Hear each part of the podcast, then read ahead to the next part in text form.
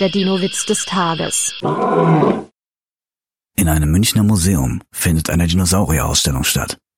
Da sagt der Direktor bei der Eröffnung, stellen Sie sich vor, das Skelett von diesem Allosaurus ist so alt, dass es bestimmt der alte Noah noch gesehen hat. Da empört sich ein Zuschauer, Blödsinn, ich habe noch nie gehört, dass Noah jemals in München gewesen ist.